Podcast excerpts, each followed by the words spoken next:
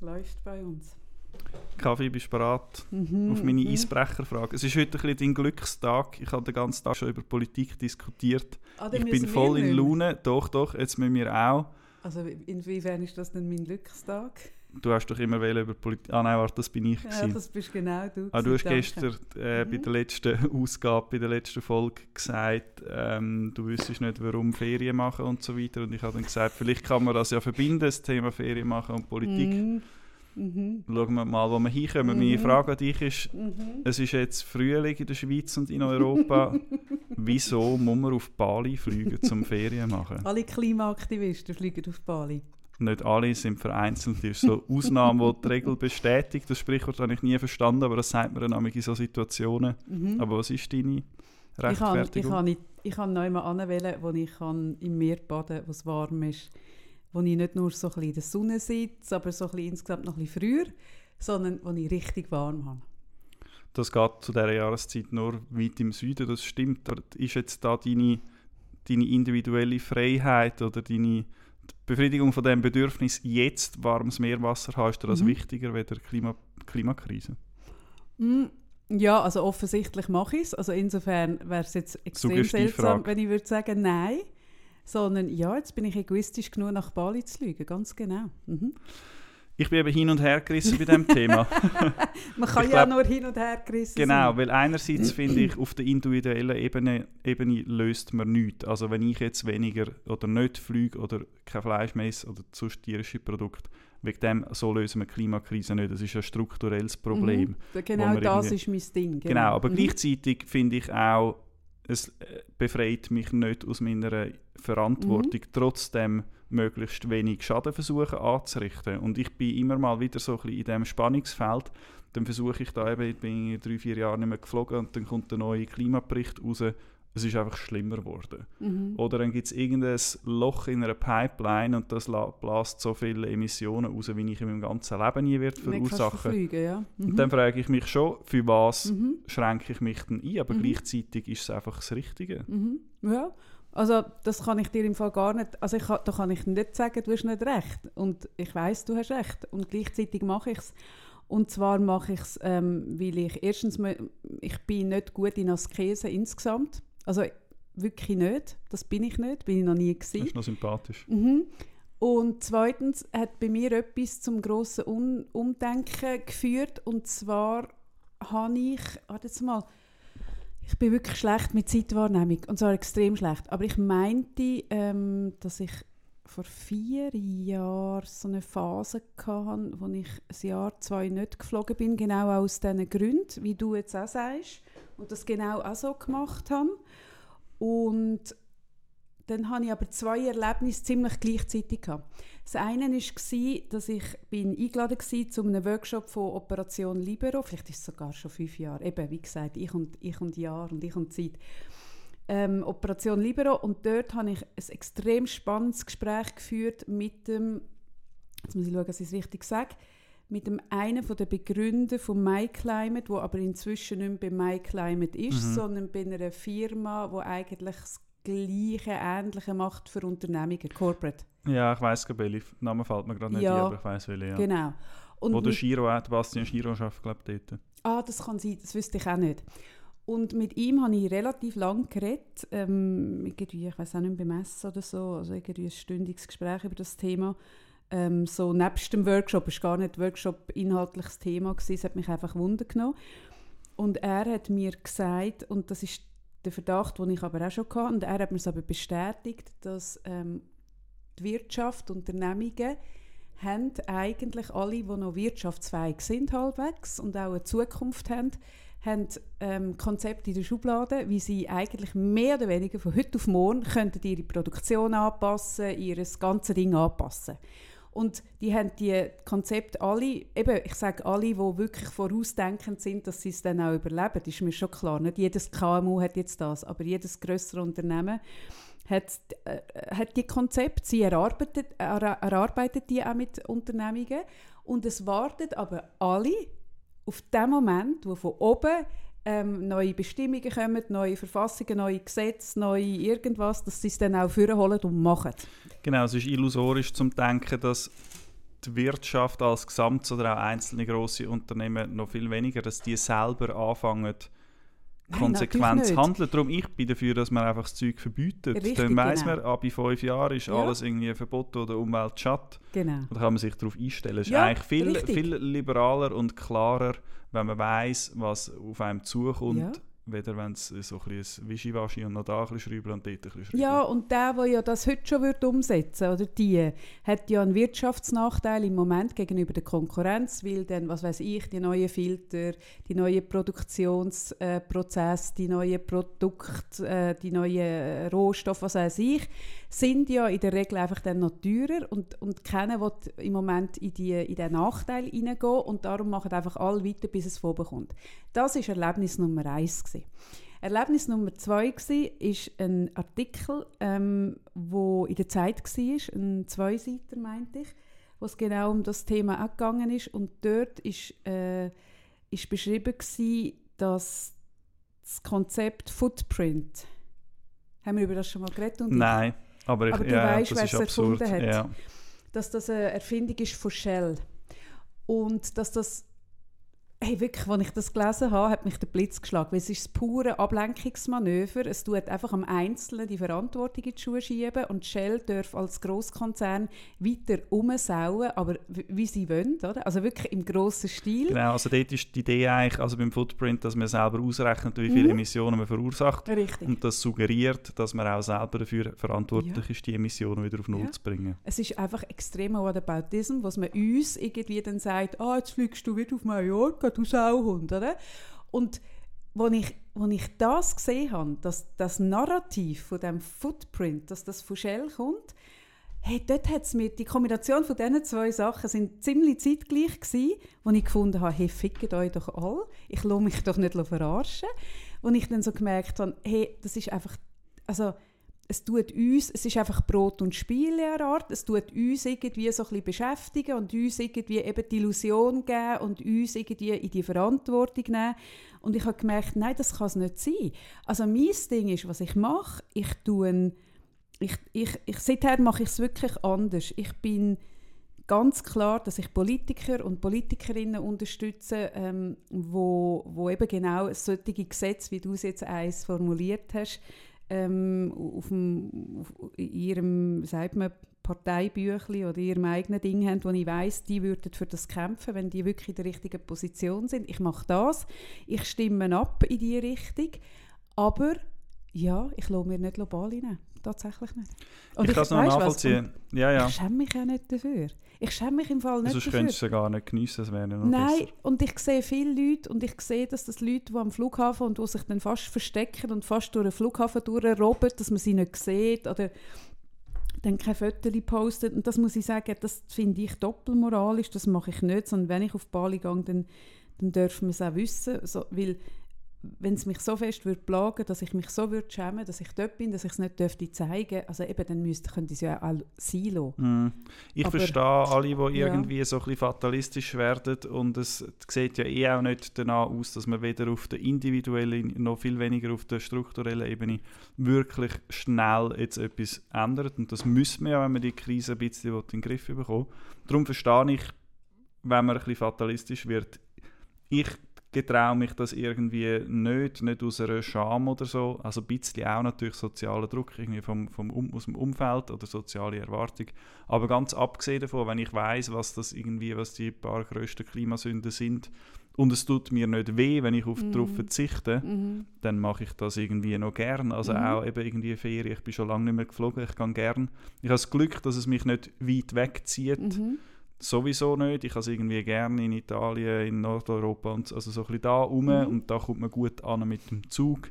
Ich finde es auch nicht so schlimm, wenn ich dann sieben Stunden im Zug hocke, das geht irgendwie alles. Also dort mhm. bin ich mhm. ein bisschen, habe ich das Glück, dass es mich nicht so reizt. Ja, ich glaube, weißt, also das finde ich ja eh, ich finde, es soll doch jeder in dem Bereich, wo es ihm nicht so weh tut und ihm leicht fällt, soll er doch das Mögliche machen. Und das ist jetzt zum Beispiel also ich habe jetzt gerade mit meinem Sohn diskutiert, irgendwie, ähm, ich habe bis vor kurzem, haben wir so ein bisschen, ja, ich würde nicht sagen eins pro Woche, vielleicht so eins pro zehn Tage, habe ich ein geiles Stück Fleisch gekauft, Bio, von der Schweiz, irgendwie, was weiß ich. Und habe das auch gern und genossen und habe gefunden, eigentlich sind wir Fleischesser ursprünglich und in diesem Ding mache ich das auch. Und er hat dann irgendwann gefunden, ja, warum eigentlich? Warum eigentlich? Es gibt ja mhm. recht geile Ersatzprodukte und es muss ja auch nicht einmal Ersatz. Und dann so gefunden, ja, du hast eigentlich recht, wieso? Und das lassen wir jetzt wie weg, aber ihr müsst mich jetzt auch nicht anfangen beobachten. Es kann mega gut sein, dass ich in einem Restaurant dann irgendwann wieder ein, ein, ein, ein Gordon Bleu bestelle.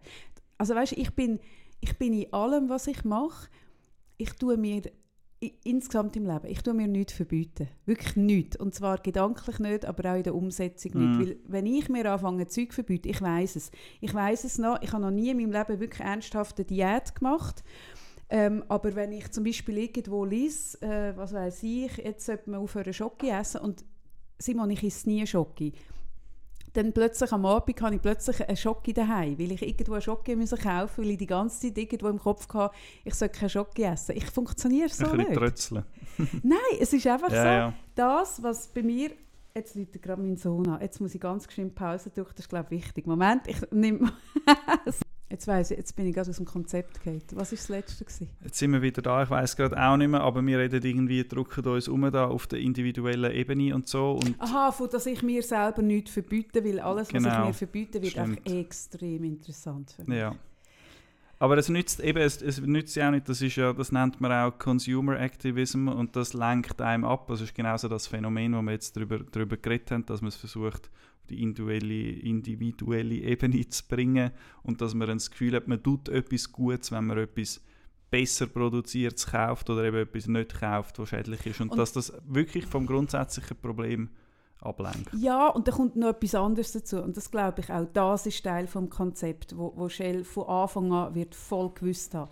Das mit dem Footprint und das mit dem, dass du jetzt, äh, du fliegst nicht und ich esse nicht mehr so viel Fleisch und blablabla, das führt ja dazu, dass du dann, weil es dir eben, also jetzt nicht du, du als Individuum jetzt tatsächlich nicht, aber du könntest jetzt so, dann kaufe ich jetzt nichts mehr, ich kann da mit dem Velo auf Spanien, oder? Und ich könnte dann zu dir, ja, scheiße, du bist wirklich nicht angegriffen du bist ein schlechtes Beispiel, aber die, die dann immer mit dem Jutesäckchen laufen, können mit dem Finger zeigen auf die, die das Plastiksäckchen brauchen für die drei Gurken. Fälschlicherweise. Fälschlicherweise, also, genau. Jutesäckchen musst du tausendmal Richtig, benutzen, genau, bis das kommt ja noch dazu. rausgeholt hast. Richtig. Aber das führt ja dann auch dazu, dass man immer so mit dem Finger auf andere zeigt und auf den Bereich, wo, an, wo einem selber nicht wehtut und wo andere nicht gut machen. Hey, und auch das, glaube ich, ist so ein bisschen Brot und Spiele. Ich glaube im Fall eh ganz viel. Also Social Media, Media, dann, ähm, dann ähm, das, das, eben das Narrativ von dem Footprint und überhaupt, da ist mega viel gemacht, wo wir uns so in kleinen Krieg und in, in kleine Sachen irgendwie reinschrauben. Und in der Zeit, wo wir uns dort reinschrauben, schaffen wir nicht oder gehen wir nicht auf Barrikaden und machen es grösser oder was weiß ich. Und was ich aber nicht bin, Simon, das hast du schon aufgeholt, was ich nicht bin, ich bin nicht, was ich nicht bin, und da bin ich strikt. Ähm, ich bin nicht, hm, wie nennt man das? Das ist nicht Doppelmoral. Aber zum Beispiel, ich fahre Auto. Ich fahre leidenschaftlich gerne Auto, wie man weiß. Ähm, aber gleichzeitig habe ich zum Beispiel vollstes Verständnis für all die, die sich auf Autobahnen anleimen. Und wenn ich jetzt hätte müssen, was ich nicht gemacht habe, aber wenn ich hätte jetzt müssen über Ostern ins Tessin und wegen diesen, wegen diesen äh, Aktivisten, sich, Aktivistinnen und Aktivisten, die sich fest, festkleben, du hättest von mir nicht ein Wort gehört von dummen Siechen, irgendwas, nichts. Oder ich kenne zum Beispiel auch Leute, weißt, wo wo, wann ist das gewesen? der Frauenstreik, der riesige Frauenstreik vor, vor vier mhm. Jahren, wo ganz Zürich also der riesige, weißt du noch? Ja, vier, ja 2019 hast du es gerade Ja, gesehen, genau, vier Jahre. Oder? Und dort ich, bin ich mit jemandem mit Wolle gekommen, der gefunden hat, ähm, auf Facebook, ich habe eine mega strenge Woche hinter mir und jetzt hätte ich in Feierabend müssen und habe mit meinem Auto drei Stunden müssen stehen, wo ich dann so, und ich weiß, was dieser Person ihr Job ist und, äh, wie soll ich sagen, nicht so systemrelevant, und ich dann das auch müssen so schreiben, ah, gell, es ist halt streng, wenn man Hirnchirurgin ist für Neugeborene und Zwilling muss, siamesische Zwilling trennt und dann am Abend nicht gerade heimfahren weil ich einfach gewusst habe, ich meine, sie hat einen Job, der genau gleich äh, wichtig oder unwichtig ist wie die meisten. und dann finde ich so, hey, das, das kannst du wie nicht machen. Also, äh, wenn ich dann wegen einem Klimastreik oder wegen irgendwas drei Stunden halt mit meinem, mit meinem Auto irgendwo muss stehen, wirst du von mir nie irgendetwas Das hören ist einerseits, einerseits löblich und andererseits habe ich mir das letzte Jahr überlegt, ich bin in Italien in der Ferien gewesen, mit dem Zug. Zuerst mit dem Velo unterwegs, und Bravo, dann selbstverständlich. Bravo. Auf jeden Fall dann am Tag, wo der Zug heimgefahren ist, hat es geheißen Sciopero, grosser Streik in ganz Italien. Mhm. Wir hatten Glück gehabt, dass unsere Zugverbindung trotzdem irgendwie gefahren ist. Also gewisse internationale Verbindungen sind, sind bedient gewesen. Und dann habe ich zuerst gedacht, ah, Streik, ja, ich bin natürlich auch für bessere Arbeitsbedingungen Mhm. vom Zugpersonal. Ich reg mich nicht auf. Ich, bin, ich habe früher mal bei einer Gewerkschaft geschafft, eine Weile lang. Also ich finde das, finde das super. Und dann habe ich gemerkt, wenn, wenn ich mich nicht über einen Streik aufrege, bringt es ja gar nichts. Also es muss ja irgendwelche Leute geben, also ein- Streik will ja irgendwo durch einen, einen gewissen Schaden verursachen oder die Leute en, en, ent- erzürnen oder so. Also es muss ja irgendeine Wut Ja, das ist ein geben Gedanke. und, und eigentlich recht. natürlich in einer Fabrik der Streik Mhm. sollte dann irgendwie der, der Besitzende schaden Mhm. und ein Streik im öffentlichen Sektor ist dann halt ein bisschen unklar, wem das man schadet.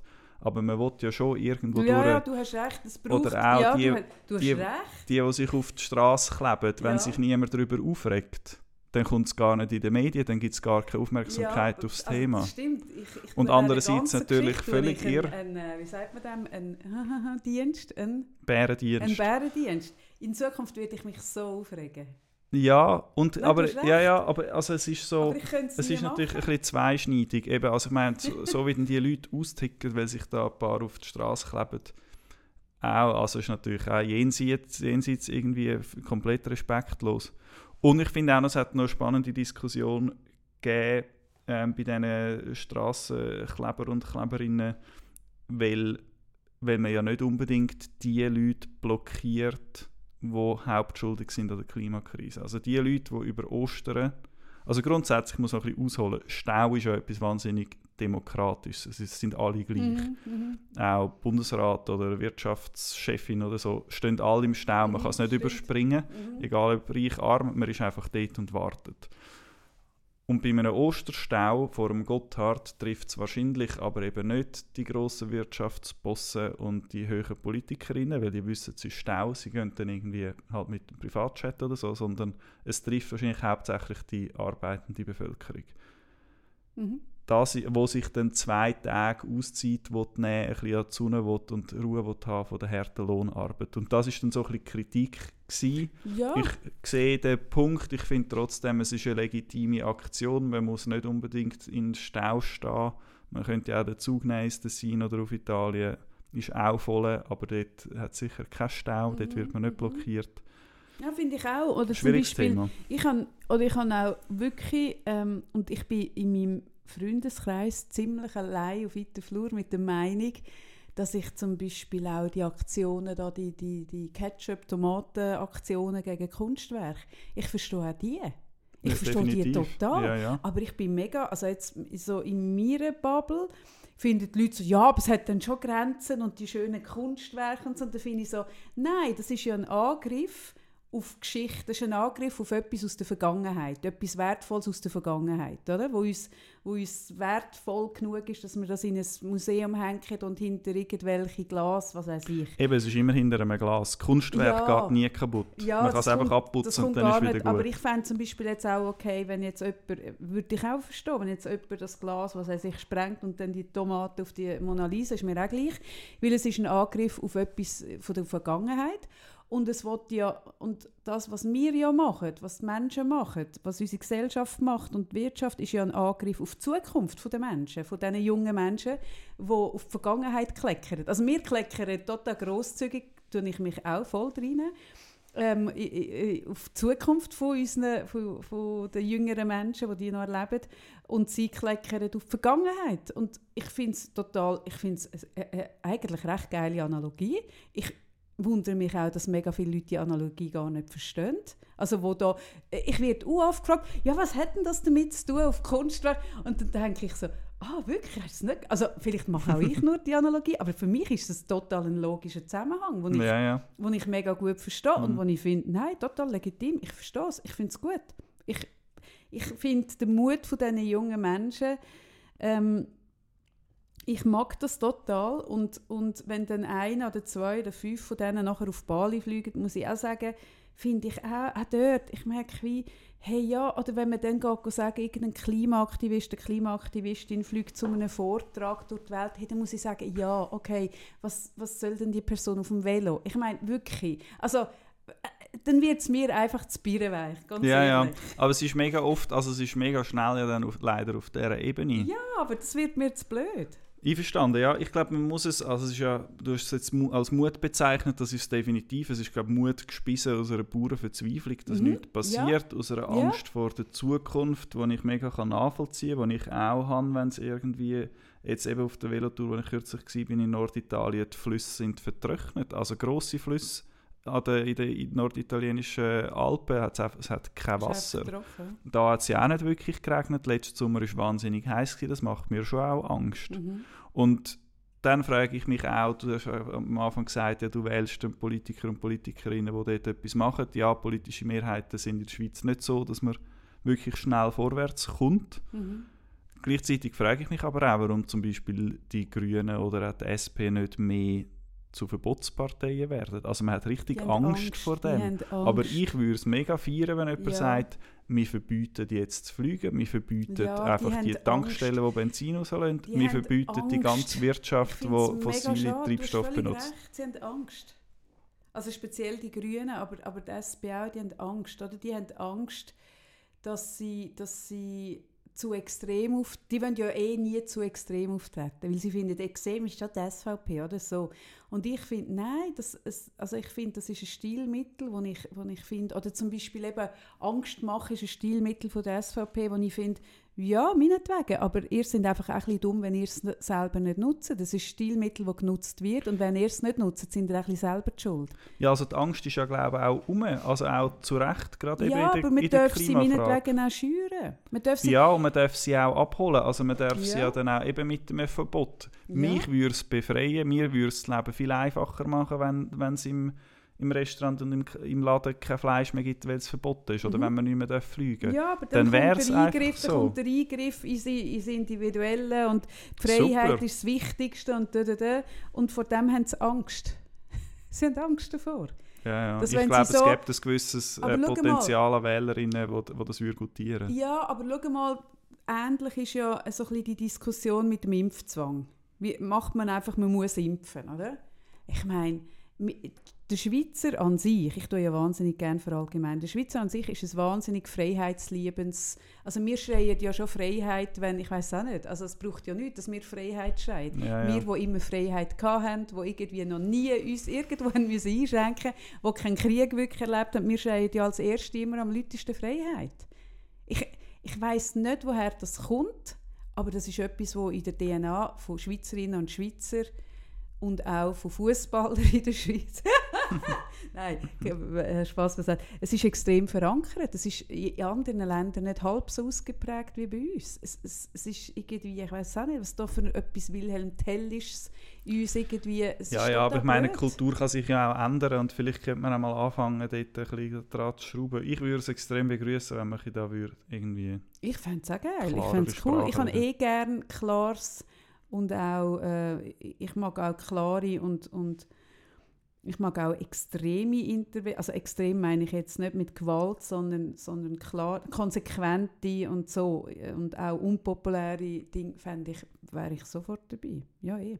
Ist ja das, was es braucht letztlich. Und ja, glaube, es wird es das brauchen, genau. Und es macht auch uns, also es braucht es jetzt, es braucht es nicht irgendwann, sondern mhm. es braucht es so schnell wie möglich und das wird ja auch dazu führen, dass wir in Zukunft mehr Freiheiten haben, dass wir non lebenswerte Planeten, mhm. lebenswertes Land Aber das haben wird mit genug Ausland Wasser. Kommen. Also ich glaube, wir ja, uns, also, werden unsere Nachbarn müssen vielleicht initiieren dass Und uns aufzwingen, ja, eben, ja, wie immer. Es braucht Druck einfach kommen. internationalen Druck, sonst mhm. macht die Schweiz nichts. Ja. Das glaube ich eben auch, weil sonst sind wir immer, weißt du, können wir uns immer verstecken zwischen, hinter, ja, die Schweiz ist ja so klein, wenn wir es allein machen, dann kommt wieder genau das Gleiche. Wieso soll es die Schweiz machen, wenn es alle anderen nicht machen?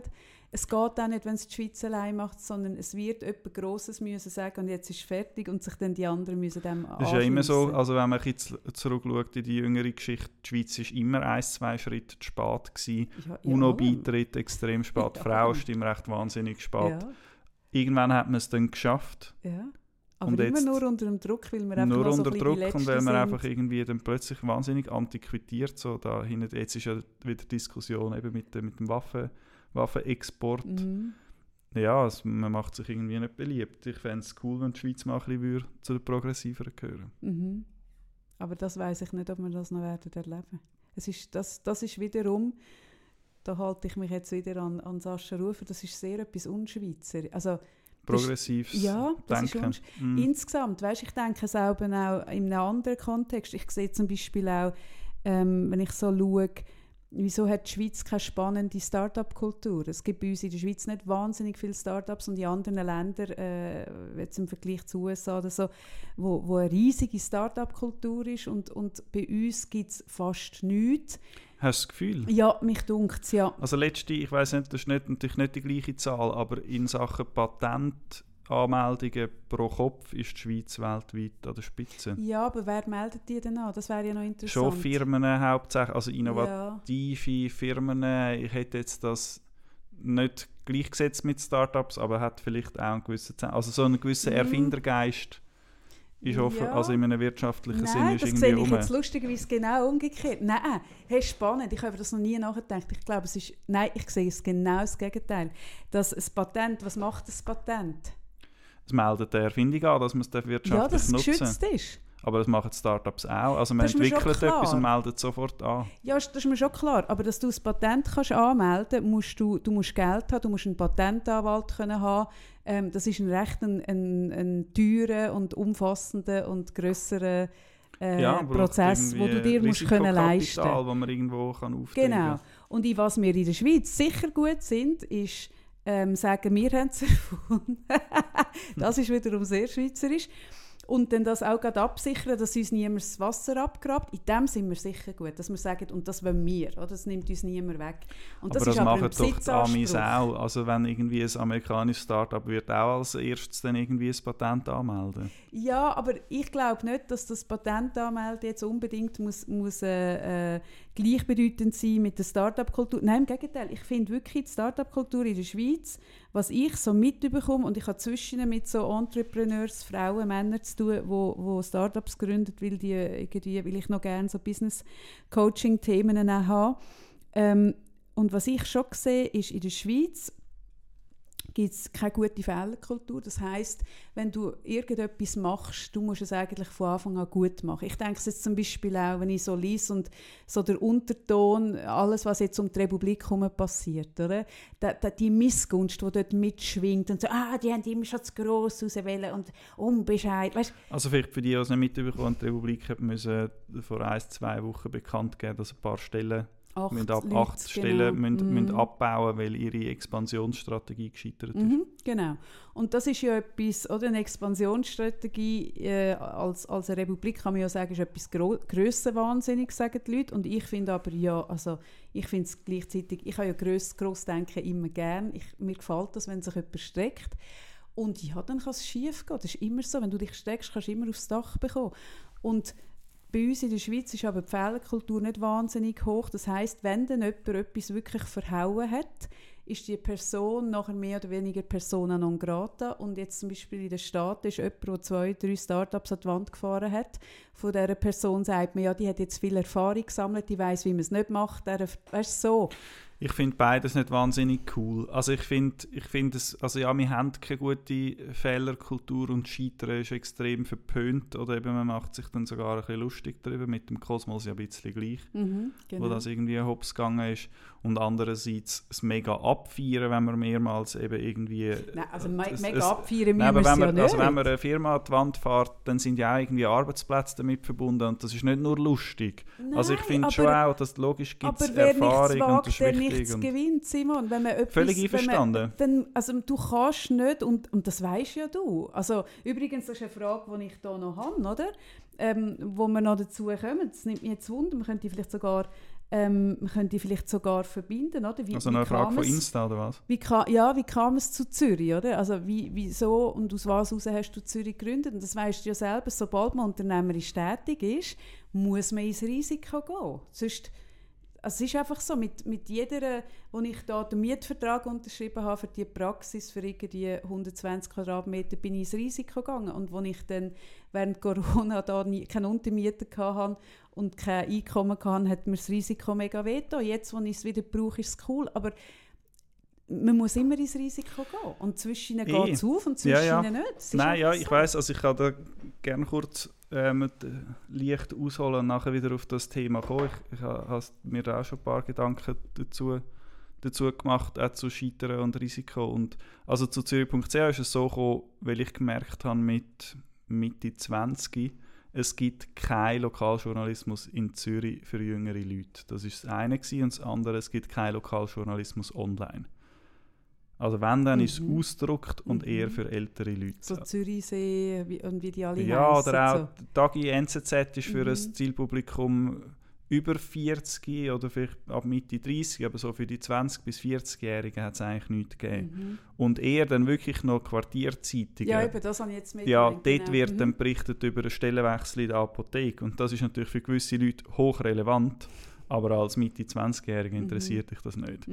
Also einerseits das fehlende Angebot und andererseits hat es immer geheißen, Junge interessieren sich nicht für politische Themen. Und wir wollten eigentlich das Gegenteil beweisen. Oder unsere These war und immer noch, und es hat sich auch bewahrheitet, wenn man politisch und gesellschaftlich relevante Geschichten so erzählt, dass es junge Leute interessiert, dann äh, stößt das durchaus auf, auf Relevanz. Mhm. Oder auf, auf, es stößt nicht auf Relevanz, es entwickelt eine Relevanz und es stößt auf Interesse. Genau, das Interesse wäre eigentlich schon da, aber die Sprache hat gefehlt. Oder so das Tool, genau. dass das irgendwie in einem verdaubaren Format überkommt, so meinst du? Ganz genau, mhm. ja. Die Art, wie man es aufmacht, die mhm. Art, eben, wo man es kommuniziert, druckt man es aus, stellt man es ins Internet, äh, inwiefern spielen so, soziale Medien eine Rolle. Mhm. Also dort haben wir so ein bisschen experimentieren und ausprobieren und haben nicht gewusst, ob das irgendetwas ähm, wird auslösen, aber es hat sehr viel ausgelöst. Wenn, Sie, wenn hast das, und du sagst immer mir, hast du es gegründet, Simon? Ja, ich, meine, ich habe ja, ja, ich habe es gegründet. Ja, mit dem als erstes ähm, mit dem Konradin darüber geschwätzt über die Idee, die mit mir schon in der Schule ist und das Vorgängerheftchen auch schon gemacht hat. Mhm. Und, und nachher haben wir dann noch ein paar Leute gesucht, die mitmachen wollen. Und dann sind wir so ein loses Grüppli von irgendwie acht Leuten, die es dann gestartet hat. Wann war es? Januar 2015. Mhm. Ah, schon acht Jahre. Schon acht Jahre, ja. ja, ersten, ja mega. Im Aha. ersten Monat haben wir damit gerechnet, dass 1000 Leute auf die Seite kommen und sind 20'000 gekommen. Ja. Und dann haben wir uns überlegt, eigentlich wäre es cool, wenn das längerfristig würde bestehen Und mhm. alles, was längerfristig sollte bestehen, braucht irgendeine Art von Struktur, braucht eine Rechtsform und braucht natürlich Geld. Und jetzt komme ich dann wieder zum, zum Risikothema. Und dann haben wir uns angefangen zu überlegen, wie kann man Geld verdienen. Und es ist so mitten in der Medienkrise, die es dort schon gibt, was es immer noch gibt alle gefunden, spinnen eigentlich jetzt irgendein Medium zu machen. Das kann man niemals Wo finanzieren. alle anderen abbauen, fangen die an etwas Genau, ja. Und das mhm. in der Stadt Zürich absolut kein mhm. Problem mit der Medienvielfalt. Wir haben mehrere Zeitungen, wir haben Radios, wir haben Fernsehsender. Also, so also auf euch hat eigentlich niemand gewartet. So. Auf uns mhm. hat niemand gewartet, uns hat niemand gekannt. Wir sind absolute Nobodies und haben jetzt das Gefühl gehabt, wir können jetzt da etwas aufbauen. Mhm. Und dann haben wir uns auch überlegt, also einen Businessplan gemacht und uns überlegt, ja gut, wir bräuchten so und so viele Einnahmen und unsere Idee ist, über unsere Community Geld sammeln plus Werbung verkaufen. Prognostizierte Einnahmen so und so viel. Bis wir dort ankommen, brauchen wir das Startkapital und das ist das Risiko, wo wir dann eingegangen mhm. sind. Mhm. Geld zusammengesammelt aus dem persönlichen Umfeld und dann haben wir gestartet und am Anfang ist nicht, sind noch nicht so viele Existenzen dran gehangen. Wir sind auch noch jung gewesen, wir haben irgendwie auch andere Möglichkeiten gehabt, wenn es jetzt gescheitert wäre. Aber je weiter dass es gegangen ist, je mehr Leute das wir sind, inzwischen sind wir, ich glaube, 10, 11, 12 also angestellt. Ich weiß es gar nicht ganz auswendig, ich müsste jetzt nachzählen. ähm, aber es sind einige Leute, es sind, glaube ich, etwa 9,5 Vollzeitstellen, die wir okay. im Moment haben. Aha. Und, und das ist manchmal schon ein, bisschen, schon ein, bisschen Gewicht. Also wenn ich merke... Das ist eine Verantwortung. Genau, das ja, ist eine Verantwortung. Ja. Und, und ich weiß schon, ja, man darf scheitern. Und ich finde auch, man darf scheitern. Das ist ein Experiment, das ist ein Hochrisikoprojekt. Mhm. Und ich mache das gerne, weil ich finde, es ist wichtig. Ich glaube, also wir sind auch, haben auch einen gewissen Vorbildcharakter für neue Medien, die entstanden sind, die gewisse Sachen kopieren und wir unter, äh, umgekehrt auch wieder von ihnen und so. Aber die Möglichkeit vom Scheitern ist nicht nur etwas, das befreit, das ist auch etwas, wo, Aha, wo andere nein. Leute dann dran hängen ja, oder wo Stellen also dran so, hängen. Also so verromantisiert habe ich jetzt vom Scheitern gar nicht nein, nein, reden, sondern nein, einfach, dass selbst wenn es jetzt scheitern würde, dass man, dass man gleich dass du gleich wieder darfst sagen und, und ich will es gleich nochmal herausfinden oder ich will es anders herausfinden und man dir dann eben wieder Geld in die Hand drücken das fände ja, ich richtig. Das fände ich natürlich auch cool. Nein, Nein, ja, das, das sehe ich auch. Ich, ich glaube, es ist eine Balance zwischen, irgendwie, zwischen Scheitern verteufeln und Scheitern verherrlichen. Es muss irgendwo in der Mitte sein. Es muss ja, nein, erlaubt also das sein, dass man etwas macht, wo in ist es nach, ist irgendwie ein verantwortungsloses, einfach irgendwie etwas in die Wand fahren lassen, weil, weil ich jetzt nicht mehr, oder irgend, weiß doch auch nicht, äh, äh ein nachlässiges irgendwie nicht Sorge geben, aber das meine ich ja logischerweise gar nicht, sondern ich meine wirklich ein Scheitern dürfen.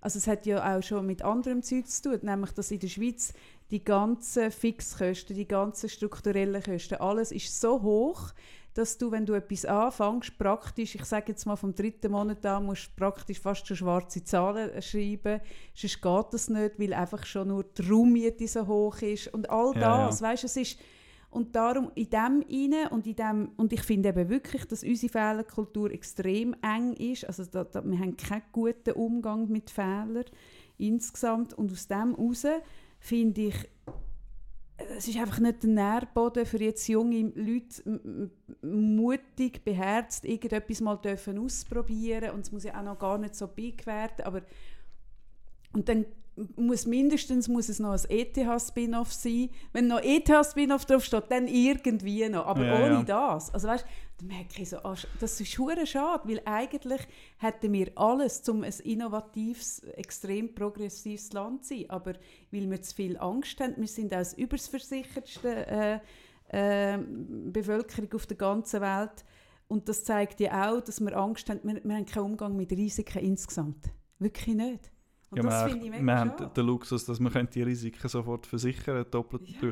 Nein, einverstanden, ja. ja. Ich frage mich auch, also irgendwie so grundsätzlich die Schweiz versuchen, ähm, zu einem Start-up-Land zu machen, wüsste ich jetzt nicht, ob ich das wahnsinnig interessant fände. Es kommt für mich auch immer darauf an, was ist denn der Sinn und der Zweck. Also ich sehe immer wieder Leute oder schwätze mit Leuten, die irgendwann überlegt haben, ich will eine Firma machen und nachher sich überlegt haben, um was es eigentlich ja, soll gut. gehen. Aber das und ist das, wie, das ich wollte einen Podcast machen und nachher überlegen, ja, über was. Oder ja, weil wir zwei, nein, wir haben uns das gar nicht überlegt, wir labern einfach irgendwie Aber wir drauf sind los. doch einig, sind wir nicht einig, Simon? Bist du denn nicht auch dabei gewesen?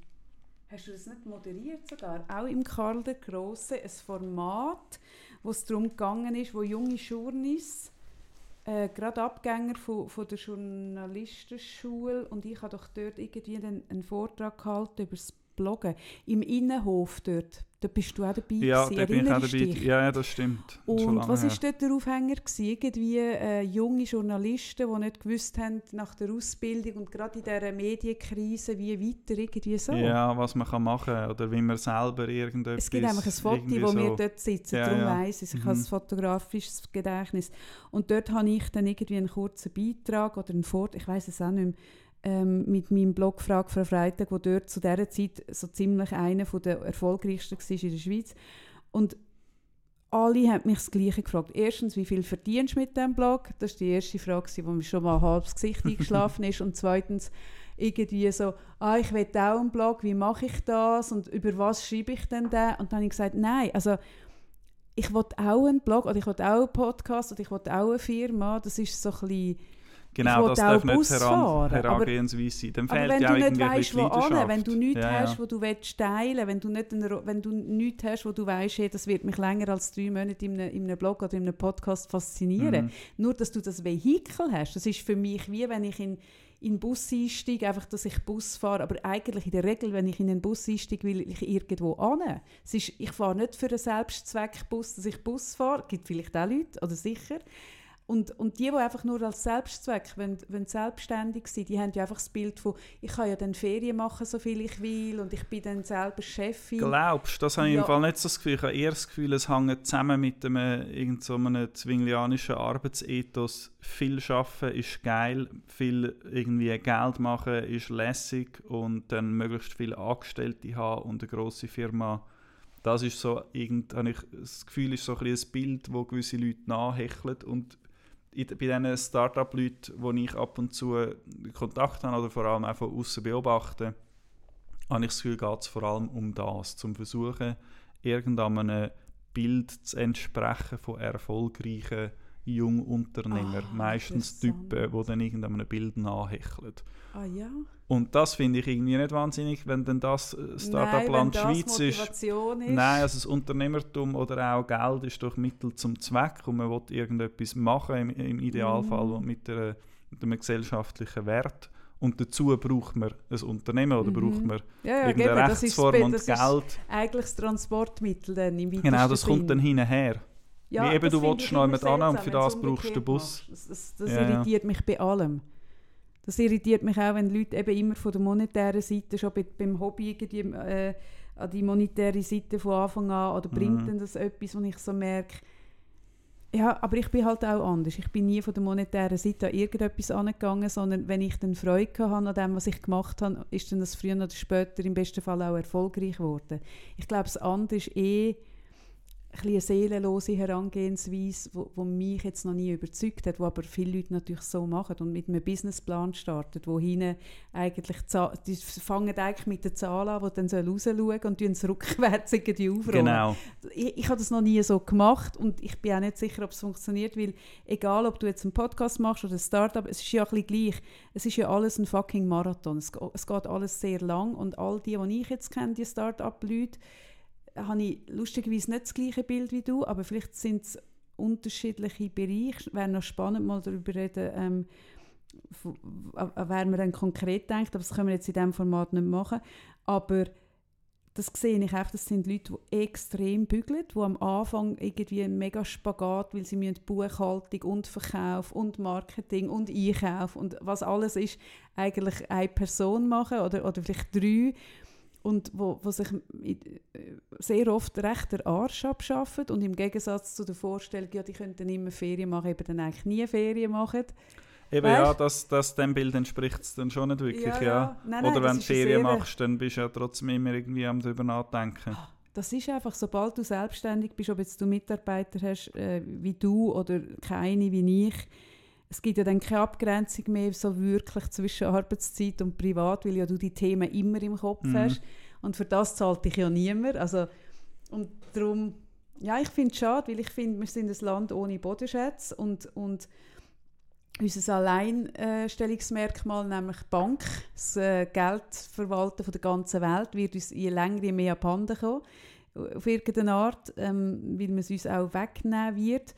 Und ich frage mich schon, was ist es denn nachher? Und eigentlich hätten wir eigentlich alles zum, zum einen innovativen Platz zu sein, aber eben für das müssen wir wie zuerst an der Fehlerkultur, habe ich das Gefühl, schaffen. Weil das Geld hätten wir auch.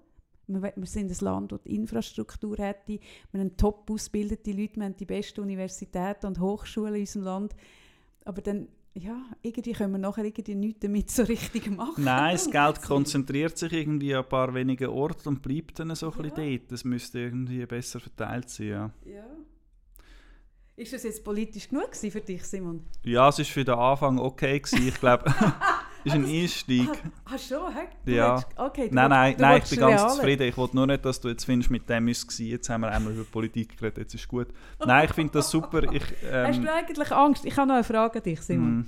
Hast du eigentlich Angst, dass wenn du nicht so politisch bist in diesem Podcast, dass du zu wenig, mm, was könnte man jetzt da alles einsetzen? Zu wenig, ja, politisch auf jeden Fall, zu wenig intellektuell, zu wenig gebildet, zu wenig, hast, oder vielleicht müsste der Satz anders anfangen, wenn wir viel über, übrigens Ted Lasso auf meiner Liste, wenn wir jetzt würden über Ted Lasso reden, was wäre deine Sorge, was könnte passieren, wenn du Erfolg mit mir über Ted Lasso redest und nichts politisch in Erfolg drin vorkommt? zwei, es gibt glaube zwei äh, Aspekt. Einerseits habe ich das Gefühl oder ein bisschen die Sorge, es könnte irrelevant sein Mhm. und andererseits es könnte langweilen. Hast Das du ist es. Angst zu langweilen? Hast du, Ja. ins- äh, hast du Angst, die Leute zu langweilen? Vielleicht ein bisschen, ja. Ah, spannend. Das könnte schon ein Punkt sein. Ja. Ich habe oft das Gefühl, es ist gar nicht so wichtig, was ich eigentlich erzähle und umso lustiger, dass wir Dass jetzt das eigentlich jetzt schon die wiederholte Folge aufnehmen. Ja. Aber ich finde, das widerspricht sich ja gar nicht so. Also ich finde auch, und auch wenn ich jetzt auf vier Jahre Podcast zurückschaue, denke ich auch, auch ja, also äh, braucht hat die Welt den Podcast wirklich nicht. Es ist jetzt nicht irgendwie so, was ohne den die Welt sich weniger gut drehen würde. Und gleichzeitig habe ich aber so gemerkt, hat der Podcast gleich, jetzt rein von der Feedback her, ganz vielen Leuten ganz viel gebracht. Und zwar auch, wenn ich eine Folge nur über Ted Lasso geredet habe. Ich, ich habe die Sorge nicht so. Und bei dir merke ich so eben den, den Drang von, jetzt muss noch etwas politisch Nein, so. es ist nicht nur, ein, nicht nur ein Drang. Also dazu kommt schon auch, dass ich, also ich finde es mega spannend. Ich, ich mache mir gerne Gedanken über politische und aktuelle Themen und Bewegungen und so. Und darum rede ich auch gerne darüber. Und ich habe natürlich auch ein bisschen die Hoffnung, zum können bei diesen paar Leuten, erstaunlich viele Leute, die, die da zulassen, irgendetwas können auszulösen oder sie vielleicht auch zum Nachdenken zu bringen. Das fände ich, das ist, ist noch eine schöne Vorstellung. ja, das stimmt. Ich hätte aber noch, ich habe das Gefühl, wir sind ein bisschen am Abschließen. Ich würde am Schluss Ja, noch, ein, ich- noch ein Geheimnis nie. Ich- leaken.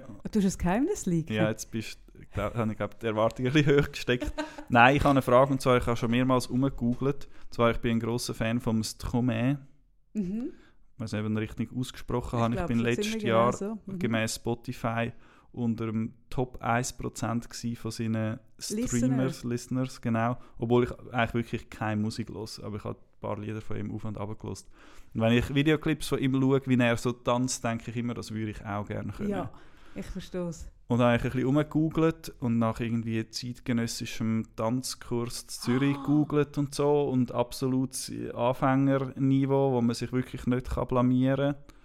Und habe nichts Richtiges gefunden. Also falls jetzt jemand zulässt und wüsste, wo ich könnte mich mal go blamieren, ja. wäre ich froh. um Ich würde ich würd, ich würd mich auch blamieren. Ich finde das eine mega coole Idee.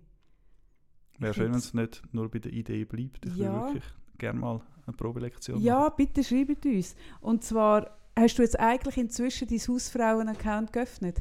Weißt du eigentlich, was ein Hausfrauen-Account ist? Ich weiß nicht, was auf, auf Insta? Nein, keine Ahnung.